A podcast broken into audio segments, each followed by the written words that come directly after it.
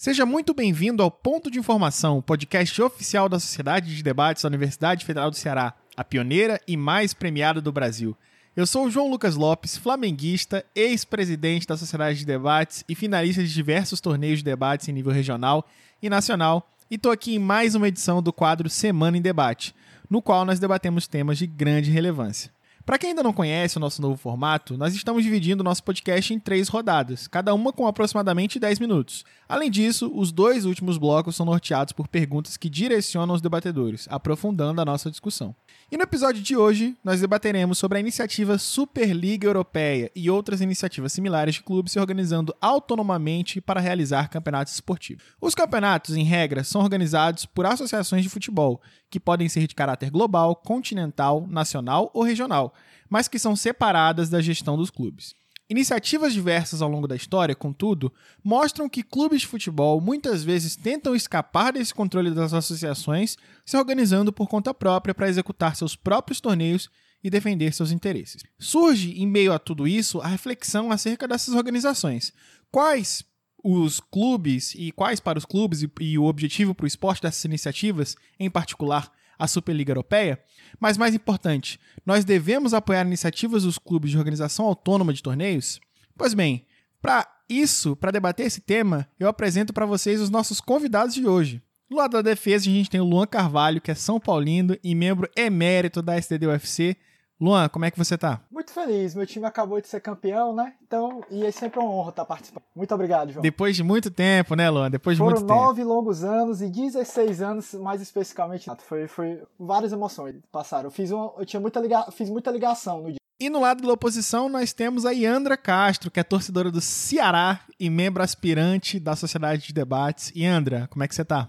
Oi, pessoal. Estou muito bem aqui. É realmente uma oportunidade incrível estar participando do Ponto de Formação, sobretudo aí junto com o Luan, que é meu grande amigo, infelizmente torcedor do Fortaleza, que acabou de levar um gol aí no clássico. Mas estamos aí para uma grande discussão e espero que seja bastante proveitoso. Então, galera, para a gente começar aí o primeiro bloco de 10 minutos, me respondam se a gente deve ou não apoiar essas iniciativas dos clubes, essas organizações autônomas, como foi o caso da Superliga. Quero ouvir o que vocês têm a dizer.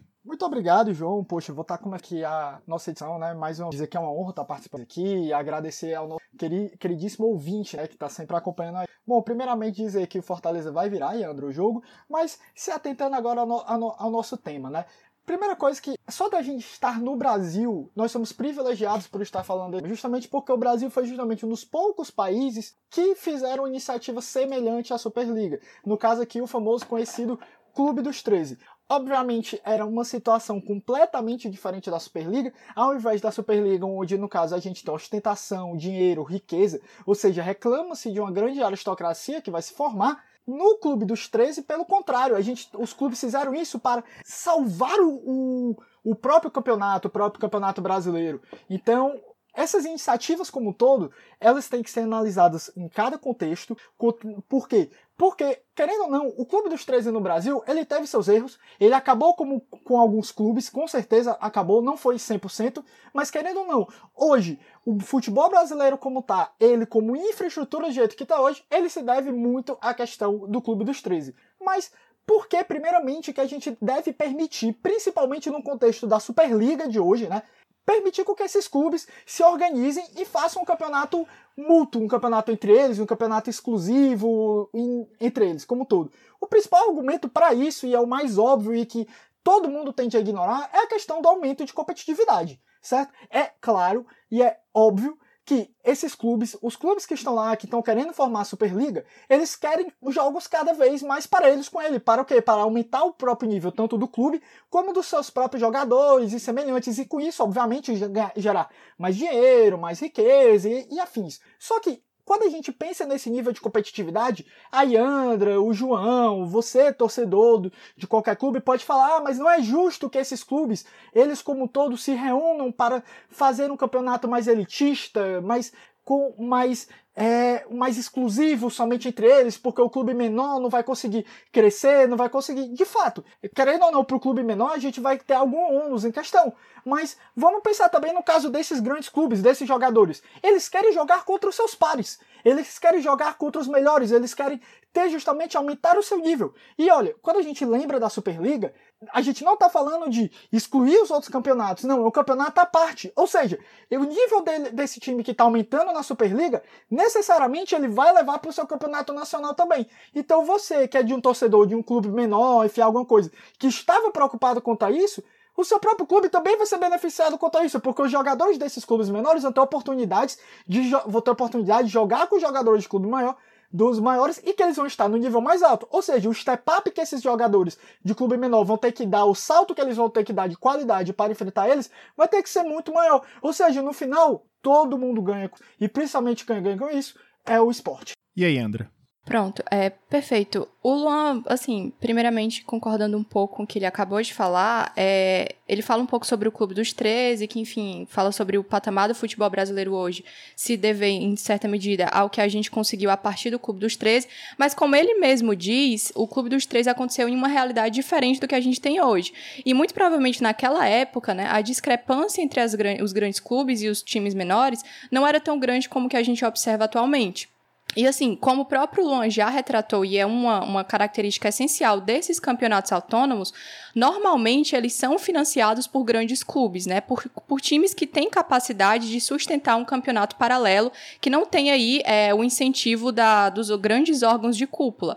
Então, Primeiro, que a gente teria inicialmente esse caráter elitista, especificamente, porque os times que sustentariam isso seriam os times com mais dinheiro, que normalmente são os times mais ricos. E aí, é, por mais que o Luan venha falar pra gente sobre o aumento de competitividade, sobre a gente ter mais dinheiro, ele não consegue me mostrar essencialmente para onde necessariamente esse dinheiro iria.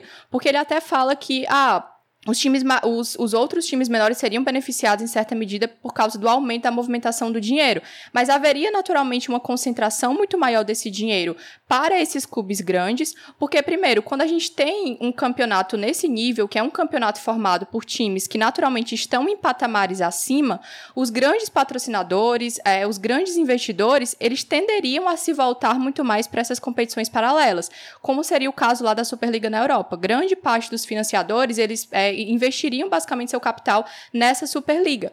Então, o resultado disso é que os outros campeonatos menores de nível local, regional, eles perderiam em certa medida esse patrocínio, né? eles perderiam um pouco da arrecadação disso tudo e eles perderiam naturalmente também um pouco da audiência, porque querendo ou não o torcedor, o telespectador, ele não tem como sei lá, pagar um pacote para assistir a Superliga e outro campeonato regional ao mesmo tempo. Ele teria um custo de oportunidade e provavelmente ele preferiria a Superliga justamente por causa do que o Luan acabou de falar, do espetáculo aí, da, dos jogos que seriam jogos naturalmente de um patamar acima. E aí a gente concentraria naturalmente muito mais dinheiro nesses grandes clubes que já têm é, um potencial é, financeiro muito maior. E aí o resultado desse, desse cenário como um todo é essencialmente uma ampliação das desigualdades no esporte. A gente vê que naturalmente por mais que os times menores possam eventualmente receber algum tipo de ganho disso, sei lá, algum dinheiro sobrar para eles, naturalmente a distância entre esse clube menor e os outros times que estariam aí participando dessa Superliga, ela seria muito aumentada. Então a gente teria aí uma, uma dificuldade desses, desses clubes menores de conseguir brigar pelo patamar do, das grandes equipes, o que naturalmente configura uma desigualdade, que é algo contrário, inclusive, ao próprio valor esportivo, que deveria pre, é, prezar pela pela democracia, essencialmente pela redução das desigualdades. E um exemplo muito claro de como naturalmente essas competições elas são caracteristicamente compostas, né, por grandes clubes, é que a Superliga, os o, dos fundadores dessa Superliga, ou seja, os times que é, primeiramente começaram com essa iniciativa, são times como Real Madrid, Barcelona, o próprio Manchester United, que são na verdade marcas, né, tipo eles são times tão poderosos, tão ricos, que eles já são marcas em essência. Eles têm grandes empresários e o patamar de grandiosidade deles é muito acima de qualquer outra coisa. Inclusive, esses três clubes que eu já citei, eles são os mais ricos lá da Europa e em patamares globais também estão sempre acima.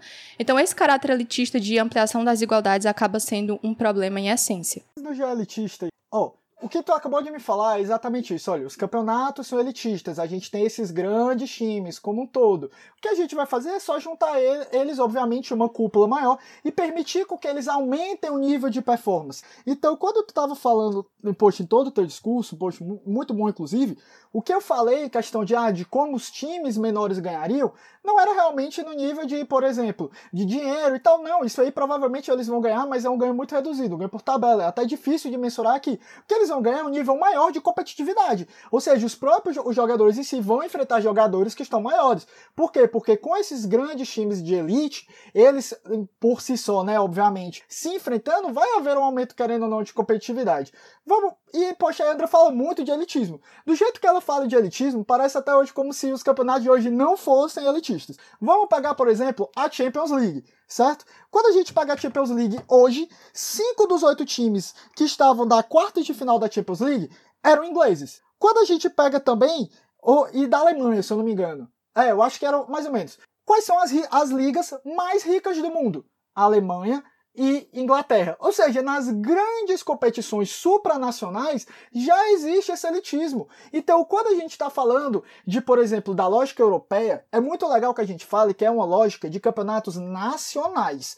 Quando a Yandra fala muito de campeonatos regionais, enfim, a gente está trazendo muito para o Brasil, muito para o campeonato estadual, enfim, mas a lógica da Superliga é outra. São campeonatos nacionais. Lembrando que lá não tem essa questão de campeonatos regionais, são menores. E quando a gente tem os campeonatos nacionais, são campeonatos supranacionais também que, que existem. No caso, a Champions, a, a Europa League. A Superliga vai ser uma outra liga, sendo que mais concentrada e que vai realmente aumentar ainda mais. E para onde é que vai esse dinheiro? Olha, esse dinheiro realmente vai para os grandes clubes, porque necessariamente são eles que trazem audiência. Basta a gente lembrar que no futebol, ele é um dos poucos esportes, pessoal, que a gente tem a lógica invertida. Qual é a lógica normal do esporte? Quando a gente tem, por exemplo, os underdogs, quando a gente tem, por exemplo, os times menores contra os times grandes. Por exemplo, ontem o São Paulo estava jogando contra os reservas e perdeu de 3 a 2 do 4 de julho do Piauí. O São Paulo, para ir para o estádio, teve uma carreata de torcedores do Piauí acompanhando ele. Teve torcedor invadindo o estádio, foi uma coisa linda. Mas esse mas no futebol isso não dá tanta audiência como, por exemplo, quando eu tenho São Paulo contra Corinthians, São Paulo contra Palmeiras. Agora, quando a gente vai para os outros esportes, por exemplo, nas Olimpíadas, que a gente tem vários esportes, a gente tem o comum de lá é você ter o quê? Quando você tem uma pessoa menor, ou seja, um underdog, aquele cara, por exemplo, o brasileiro contra o russo campeão cinco vezes olímpico. A audiência vai lá para cima. E não quando você tem um russo contra o russo. Então no esporte é diferente. Ela já é uma audiência necessariamente concentrada. O que a Superliga tá vindo aí é justamente para quê? Para aumentar a competitividade no esporte. Coisa que já acontece nos outros esportes e que no futebol tem todo esse dilema. Ou seja, ele só vai seguir algo que outros esportes estão fazendo. Olha, a gente chegou perto aqui dos 10 minutos já de bloco. É, eu queria só comentar antes da gente passar para a próxima. Vocês falaram muito aí do Clube dos 13. E caso o nosso ouvinte não saiba do que se trata, lá atrás, nos anos 80, a CBF ela passava por uma grave crise institucional e financeira. E quando chegou no ano de 87, né? É, ela simplesmente declarou que não tinha condições de realizar o Campeonato Brasileiro daquele ano depois de anos sucessivos de crise porque não tinha condições de arcar com os custos do campeonato. E aí os clubes, de forma autônoma, formaram essa organização, que se chama Clube dos 13 porque pegaram os 13 primeiros clubes ali do ranking da CBF à época, que era Atlético Mineiro, Bahia, Botafogo, Corinthians, Cruzeiro, Flamengo, Fluminense, Grêmio, Internacional, Palmeiras, Santos, São Paulo e Vasco, os 13 clubes que formaram o Clube dos 13, para que essa entidade desses maiores clubes, né, o nome oficial era União dos Grandes Clubes do Futebol Brasileiro, fosse responsável tanto por decidir regulamento, é, mas também por negociar o direito de televisão com as emissoras, enfim, fazer toda a parte organiza organiza organizacional perdão, e administrativa do campeonato. E mesmo depois que a CBF retomou a organização do brasileiro, naquele mesmo ano, com a divisão do módulo amarelo, né? Aquela confusão do campeão de 87, do, do Flamengo com, com o esporte. foi esporte, né, é, João? E no ano seguinte, foi, o Flamengo. Esporte, claro, cara. Na esporte, bola foi o Flamengo, no resto aí você decide. Enfim mesmo depois que a CBF retomou o controle do Campeonato Brasileiro, o Clube dos 13, que existiu até 2011, ele permaneceu como uma entidade política muito forte dos clubes. Então ele foi um, uma, um exemplo local aqui do Brasil de como os clubes eles podem se organizar paralelamente a essas instituições, entre aspas, oficiais do futebol, né? E como é que eles podem rivalizar em interesses. Então, bem legal ter trazido esse exemplo, só fiz essa pílula aqui para pra gente contextualizar um pouco mais o ouvinte. Mas vocês falaram muito nesse primeiro bloco sobre o benefício para os times e se vai elitizar, enfim, as, as, entidades, clubes esportivos, né? E como é que elas vão se inserir nesse contexto nos quais a Superliga é, é realizada e incentiva ou não mais competições desse tipo, enfim. Tudo focado um pouco mais na instituição. Mas para essa segunda rodada, para esses próximos 10 minutos, eu quero saber dos torcedores, certo? Que são é, a razão de ser do futebol, né? O futebol também é um produto cultural e ele é feito para as pessoas. Os torcedores, eles são beneficiados quando os clubes tomam esse tipo de atitude de fazer organizações paralelas, é, tomar a frente de competições, enfim, se desvincular dessa organização centralizada do esporte? É, fica com vocês em mais 10 minutos. Hoje, inclusive, é, o meu time está fazendo 107 anos, é aniversário do Ceará hoje, então queria mandar os parabéns. Se algum torcedor do Ceará estiver escutando o nosso podcast, para o ouvinte ficar aí ligado. E então, sobre os torcedores de forma geral, é, o Luan acabou de falar sobre essa questão aí da competitividade, né? De a gente ter naturalmente é, jogos assim mais vistosos, digamos assim, jogos mais emocionantes, mais clássicos talvez, ou jogos entre equipes mais fortes. E eu concordo com isso, eu acho que isso pode até ser um ponto atrativo, porque naturalmente os clubes que estariam nessa organização autônoma, nessas competições paralelas, seriam grandes equipes, como eu já trouxe, equipes poderosas, mas, naturalmente, primeiro, a grande. É, a gente teria uma pouca oportunidade de clubes pequenos adentrarem. Então, Luan, se você vem falar que ah, a gente tem aí clubes pequenos também podendo participar dessa iniciativa e podendo disputar com as grandes equipes. A Superliga, por exemplo, ela teria uma, uma logística de 15 equipes fixas, no caso, que seriam normalmente é, 15 equipes mais fortes, os fundadores, e as outras 5 vagas, porque a gente teria 20 vagas no total, seriam rotativas e talvez aí algum time pequeno, sei lá, um Arsenal, algum, algum enfim algum. Arsenal não, Atalanta, sei lá, algum, algum time menor poderia se classificar aí para esse campeonato. Mas naturalmente seria uma quantidade menor de, de times pequenos participando. Então essa competitividade ela seria muito mais entre as grandes equipes e não daria tanta oportunidade para os times pequenos. Mas aí, tendo em vista isso, mesmo com esses grandes clássicos, o que a gente acaba tendo é naturalmente uma banalização desses grandes espetáculos. Perceba que basicamente quando a gente tem competições desse nível acontecendo concomitantemente aos demais, aos demais campeonatos nacionais, que ainda seriam financiados pelos órgãos de cúpula, como, sei lá, a FIFA aqui, no, aqui de forma geral, a CBF no Brasil, a Comebol aqui na, na região, ou então a UEFA lá na Europa, a gente teria naturalmente é, esses jogos grandiosos acontecendo com muita frequência. A gente, sei lá, talvez toda semana tivesse aí um clássico de Real Madrid e Barcelona, ou um grande jogo de Tottenham versus Liverpool. Enfim, um jogo de alto nível que seria banalizado. O, o interesse, basicamente, do torcedor dentro disso é ver um espetáculo, mas ver um espetáculo acontecendo talvez uma vez por ano nesse nível, ou então com menos frequência, porque existe a questão da expectativa. O torcedor ele acompanha, sei lá, o campeonato brasileiro aqui, aqui no nosso país para esperar pela 38ª rodada, lá na última rodada, para ver o, o, último jogo que vai definir o campeão. Então, esse grande, esse, esse grande jogo, ele deve acontecer com menos frequência. Esses grandes clássicos, esses grandes, essas grandes disputas, elas não devem ser banalizadas e acontecer assim tão tão frequentemente porque perde um pouco da expectativa. Afinal, a Copa do Mundo, por exemplo, ela só acontece a cada quatro anos, justamente para a gente ter é, o torcedor aí esperando esse tempo inteiro para acompanhar um jogo, um jogo de, de mais grandiosidade. Então, para o torcedor isso não seria Pro, Sim, fala. Pro grande torcedor, pro torcedor normal, o que é que é mais banalizado? Um jogo da FA Cup, por exemplo, onde joga Manchester United, time da oitava divisão, em um campo no interior da Inglaterra, correndo risco de todos os jogadores pegaram uma descontundirem muito mais, enfim. Ou um jogo, por exemplo, Manchester contra Bayern. O que será que é mais banalizado para eles? Luan, mas você não entendeu a minha colocação. Na verdade, esses, essas disputas entre grandes times e times menores, obviamente, elas acontecem com mais frequência. Elas são naturalmente mais frequentes do que as grandes disputas. O problema é quando a gente torna essas grandes disputas também mais frequentes, assim como as disputas entre grandes clubes e clubes pequenos. Porque esses grandes espetáculos entre dois fortes, eles devem naturalmente acontecer com menos frequência, entendeu? É isso que não pode acontecer. Essa banalização não pode vir a acontecer. Ela não acontece em um cenário razoável, um cenário lugar onde nós não temos essas competições autônomas. Mas nós tendo, tendo essa Superliga ou qualquer outra iniciativa semelhante, esses jogos grandiosos aconteceriam com muito mais frequência. E o problema disso é essa perca de tipo de expectativa por um único jogo grandioso, que deveria ser o razoável, é isso que traz o frio na barriga para o torcedor, mas existe um outro problema aí que é justamente a própria perspectiva financeira. Como eu trouxe, esses, essas superligas, essas ligas autônomas, elas naturalmente são financiadas por equipes com muito mais dinheiro. Então, como eu trouxe, inclusive, são muitos, muitos times que, na verdade, são grandes marcas, né, que financiariam tudo isso. E aí, obviamente, quem está à frente disso tudo são grandes empresários, são pessoas que naturalmente colocam o lucro acima de qualquer outra coisa. Então, eles não abririam mão de, por exemplo, aumentar o ingresso para quem quisesse participar de um, tipo, assistir um espetáculo desse, um jogo desses aí, uma Superliga.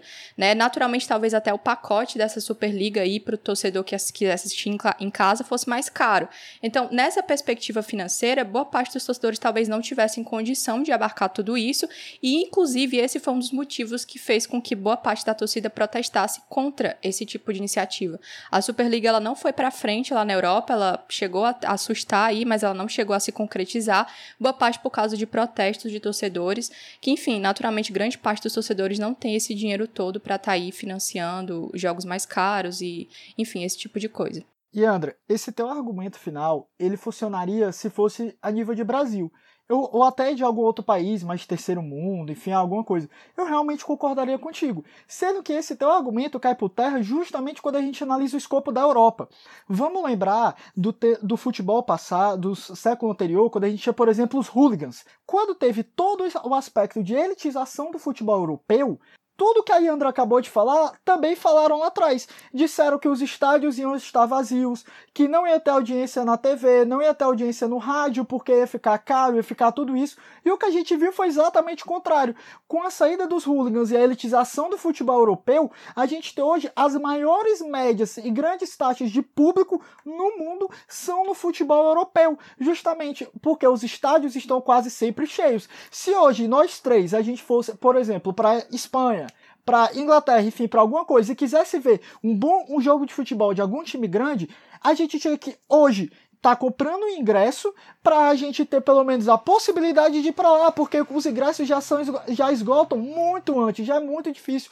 Então, essa questão ah, vai ficar mais caro, o torcedor não pode ver a questão da Superliga. A própria história da Europa já refuta por um todo, porque já é um processo de, já é um, uma questão elitizada, já é algo caro e que, olha, realmente não vai aumentar tanto. É mais um campeonato na grade de todos os outros. Mas é muito legal também falar, quando a Yandra, voltando pelo que a Yandra fala, sobre a questão da banalização, né? A questão da banalização, ela traz por. Ela, eu usei o pior exemplo para falar para ela, justamente um, um, time junto contra outro da oitava divisão, enfim.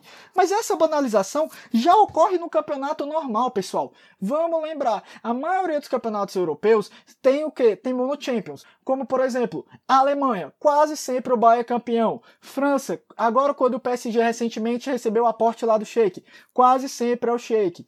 Quando a gente vai, por exemplo, para a Espanha, quase sempre é Real Madrid ou Barcelona. Agora, mais recentemente, que chegou o Atlético de Madrid. Então é aquela coisa meio que banal que todo mundo já sabe quem é que vai ganhar a partida. Quando você pega, por exemplo, o Real Madrid ou Barcelona contra o Eibar, eu já sei que o Real Madrid e o Barcelona vão ganhar do Eibar, entendeu? Então, o próprio o torcedor vem pela paixão e não pelo espetáculo. É diferente. Então, essa questão da banalização, da competitividade já existe.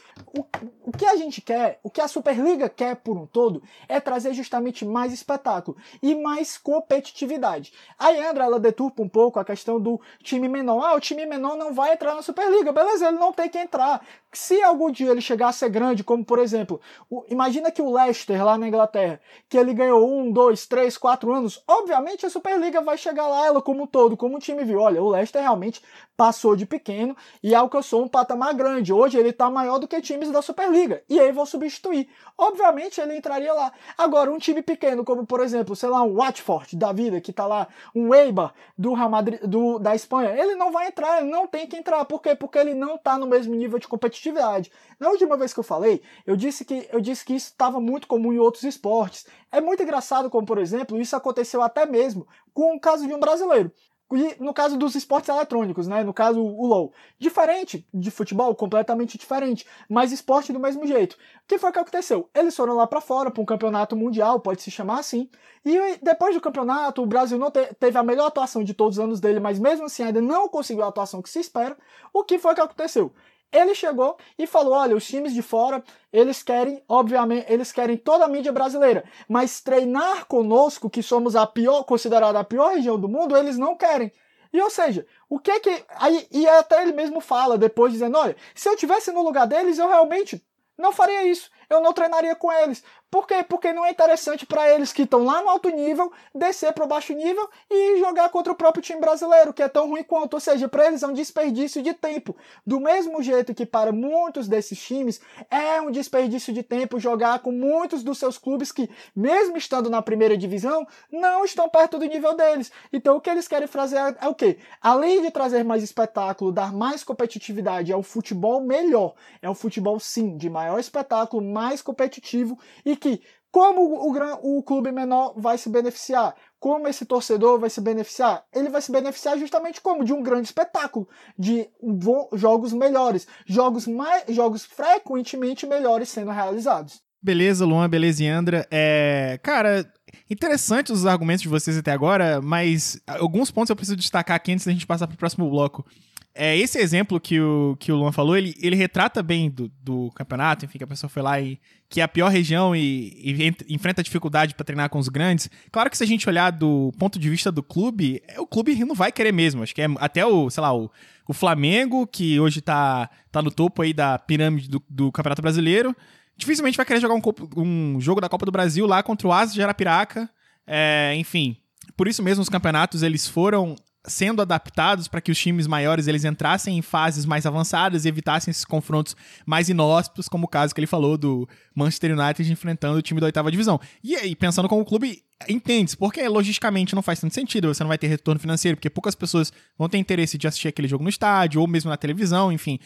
Não faz muito sentido analisando individualmente. Só que, por outro lado, as instituições como a CBF, a, F, a FA lá no, no Reino Unido, a própria Premier League e a UEFA, elas pensam não no clube, elas pensam no esporte. Então, olha, como é que eu posso manter o esporte enquanto máquina girando? É, e aí fica essa bola para vocês também no próximo bloco é, explorarem um pouco de será que eu vou manter histórias, por exemplo, como a do próprio Leicester de 2016, que o Luan citou aqui, que eu tenho um time. Por que aquela conquista foi tão interessante, tão valorizada e tão memorável, assim, vai entrar pra história do esporte? Porque ele venceu grandes times. Se esses times eles estivessem isolados na Superliga, talvez o título do Leicester, ainda que fosse cinco, seis seguidos para ele se tornar um clube grande e depois conseguisse a vaga dele, não fosse tão expressivo, entendeu?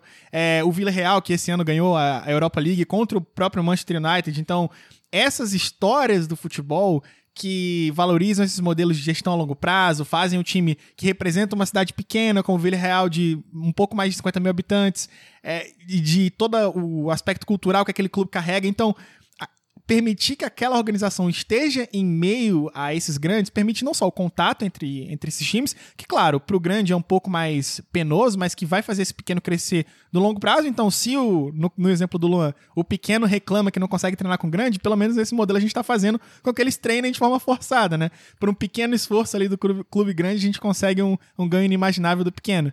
E aí a gente permite que o futebol também seja construído não só de grandes partidas, de grandes resultados, mas também de histórias como essa do Leicester, do Villarreal e de tantas outras que a gente já viu ao longo da história do esporte. Mas, de, mas pra gente mas começar esse terceiro. Quer, quer falar, João? Porque os campeonatos nacionais, por exemplo, que o Leicester ganhou o inglês, vai continuar acontecendo, entendeu? A gente só vai. Ah, mas ele ganharia do, do Aston Villa, ganharia do Everton, não ganharia do Liverpool, do Manchester não, City, porque, do não, United. Não, ganharia sim, porque a Superliga ela não é excludente, por exemplo, ah, os times vão deixar de jogar o nacional e a Superliga. Não, sim, mas, mas aí entra aí naquela história de priorização. É, então, cara. a gente sabe que quanto mais campeonatos, tipo, nem sempre o time prioriza um ou outro, mas, tipo assim, o Leicester ter ganhado a Premier League é muito importante porque a Premier League era o campeonato principal também para o Manchester United, também para o Manchester City. Então, mesmo com aqueles times investindo toda todo o peso, por exemplo, o Liverpool nunca tinha ganhado a Premier League na época, então ele queria muito ganhar a, a Premier League, né? Tava totalmente investido naquilo, mesmo assim não conseguiu, então perdeu pro Leicester. O fato do Leicester ter superado todos esses grandes times que estavam dedicando a sua força total naquele campeonato, valorizou o título. Mas enfim, vocês vão ter tempo de falar um pouco mais sobre isso, porque a gente sabe que a Superliga Europeia, ela foi, como a própria Andra falou, ela foi ela recuou, né, com esses protestos dos torcedores, enfim, a própria administração, a UEFA também fez muita pressão, ameaçou, suspendeu os jogadores do futebol, do, do futebol de seleções, né, caso eles jogassem nessa Superliga Europeia, enfim, as próprias organizações fizeram lobby para defender os seus interesses, né? Como eu falei, elas estão pensando no macro e não nos clubes individualmente. Também nos clubes por consequência, mas não só nos clubes. É, mas com base em tudo que vocês falaram, sabendo que ainda existe esse interesse dos clubes, sabendo que eles nem sempre negociam em bons termos com as entidades, sempre existe ali uma rixa de direito de TV, de divisão de cotas, de regulamento, então sempre aquele cabo de guerra, né, de você querer um pouco mais de interesse, os próprios times às vezes nem, nem entre si conseguem concordar, quem dirá com as organizações. Nesse cenário aí de caos e com os clubes cada vez ganhando mais poder por meio dos torcedores, a Superliga Europeia, ela vai ressurgir ou ela tende a ressurgir de alguma forma parecida no curto ou no médio prazo, na opinião de vocês? E aí, mais 10 minutos para vocês discutirem sobre tudo isso que a gente falou até agora. Pronto, cara. Assim, é, de forma geral, eu acho que essa iniciativa da Superliga, ela foi um pouco. Ela, é, tipo, foi uma iniciativa de tentar criar receita, né, para equilibrar o caixa no curto prazo. A gente, afinal, está falando de um contexto de pandemia, então, naturalmente, os clubes, esses clubes grandes, por mais que eles não estivessem necessariamente endividados, eles tiveram uma, uma perderam um pouco de receita, né, com ausência de pessoas nos estádios. Naturalmente houve aí uma um, perderam a arrecadação. Então foi uma iniciativa assim, um pouco por causa do contexto. Mas como esses empresários, essas pessoas que estão à frente dos grandes clubes, é, são pessoas que têm o interesse de fazer com que haja o mantimento desses times no topo dos mais valiosos por um certo tempo, pode ser que essa iniciativa ressurja aí depois do contexto, inclusive, da pandemia. Mas eu acho que, como eu já trouxe, existem alguns pontos negativos, inclusive para as próprias equipes, que eu acho que é uma coisa que faz com que eles recuem um pouco. Então, há uma incerteza quanto a isso. Para além do que eu acabei de falar, né, o protesto da torcida aí, que foi algo de peso, que fez com que eles voltassem um pouco atrás, há também uma questão aí mais problemática de retaliação, como o próprio João trouxe anteriormente. Esses grandes órgãos de cúpula, como a FIFA, a UEFA, enfim, eles fizeram ameaças com relação aos clubes que tivessem a iniciativa aí de participar dessa Superliga. No caso, a FIFA proibiu, inclusive, de que os jogadores que tivessem nos times que compusessem a Superliga, eles pudessem aí disputar pela seleção do país deles, né? A Copa do Mundo, no caso.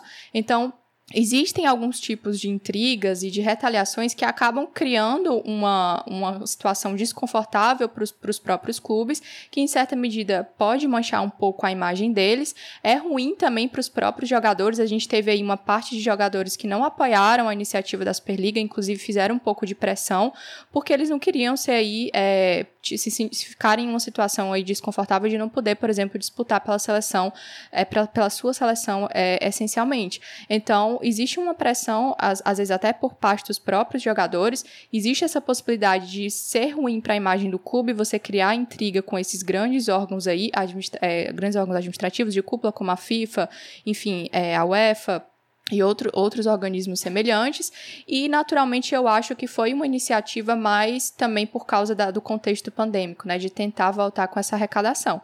Mas é uma coisa que a gente precisa observar o, o, com o tempo para ver se tende a ressurgir, afinal de contas, as pessoas envolvidas nisso são grandes empresários, são pessoas que sempre colocam esse lucro acima de qualquer outra coisa, e eles podem aí eventualmente depois é, retomar, retomar com essa ideia e quem sabe tentar colocar para frente embora eu continue sendo contra e continue acreditando que, que talvez nem compense para esses próprios clubes. Compensa. Mas vamos lá. Antes de passar sobre essa questão de, olha, se a Superliga vai voltar, enfim, como todo, eu queria só voltar um pouquinho para aquele ponto do Leicester como a questão é justamente quando a gente vai analisar, pessoal, as competições europeias, a gente tem que ver que as competições nacionais para muitos clubes, inclusive esses mais tradicionais, elas são muitas vezes os campeonatos são mais importantes até do que as competições supranacionais, como Europa League, como Champions League ou até mesmo como uma super uma Superliga. Então,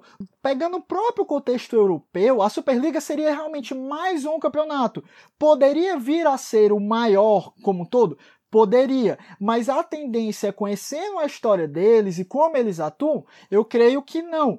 Quando a gente chega o próprio Guardiola, o próprio Klopp, por exemplo, mesmo que eles pessoalmente entendam que para o currículo deles, enfim, como um todo, seja até melhor ganhar a Champions, muitas vezes eles, eles priorizavam o campeonato nacional, porque o torcedor, o clube, a direção, todo aquele escopo que está ali, priorizava mais o campeonato nacional, a rivalidade interna lá. Então eu não acredito que o título de um Leicester da vida, de alguma coisa, seria diminuído. Não, eu acredito que poderia ser, poderia acontecer, mas não que seria alguma coisa que tira, tirasse o brilho como todo e afim. Mas voltando à questão da Superliga, né?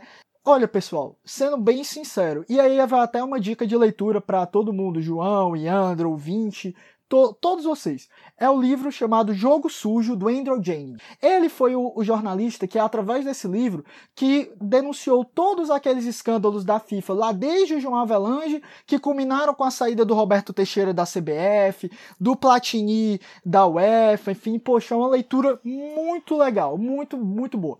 E sabe o que é que ele, faz, que ele fala lá? Ele mostra exatamente como é o modus operandi dessas coisas? Pessoal, para ser bem claro, João, Iandro, enfim, sabe o teste de proposta que o Bolsonaro faz desde o começo do governo dele? Onde ele chega e fala lá, diz uma proposta num dia. Aí espera para ver o que, é que a rede social vai falar, o que, é que o Brasil vai falar. Se for ruim, beleza, continua. Se não for, beleza, a gente faz. E aí, dois dias depois, se for ruim, ele não. Era mentira, quem falou isso foi um assessor, foi um secretário e tal, não vamos fazer. A história da FIFA ela é disso. E o Florentino Pérez, como presidente, jogador na época, como essa grande figura do, do, do Real Madrid, ele vive isso desde os primórdios. Ele vive isso desde que a FIFA testou a Adidas para ser a sua principal fornecedora, desde quando a FIFA testou a questão da mudança das cotas de TV para ver como a TV mudou. Ou seja, a própria FIFA, o próprio meio do futebol faz muito isso, de testar uma coisa, ver se vai dar certo e voltar. Então, eu particularmente tenho certeza que a curto, a médio e a longo prazo, a Superliga pode até não ser fechada e funcionar e realmente ter um campeonato institucionalizado.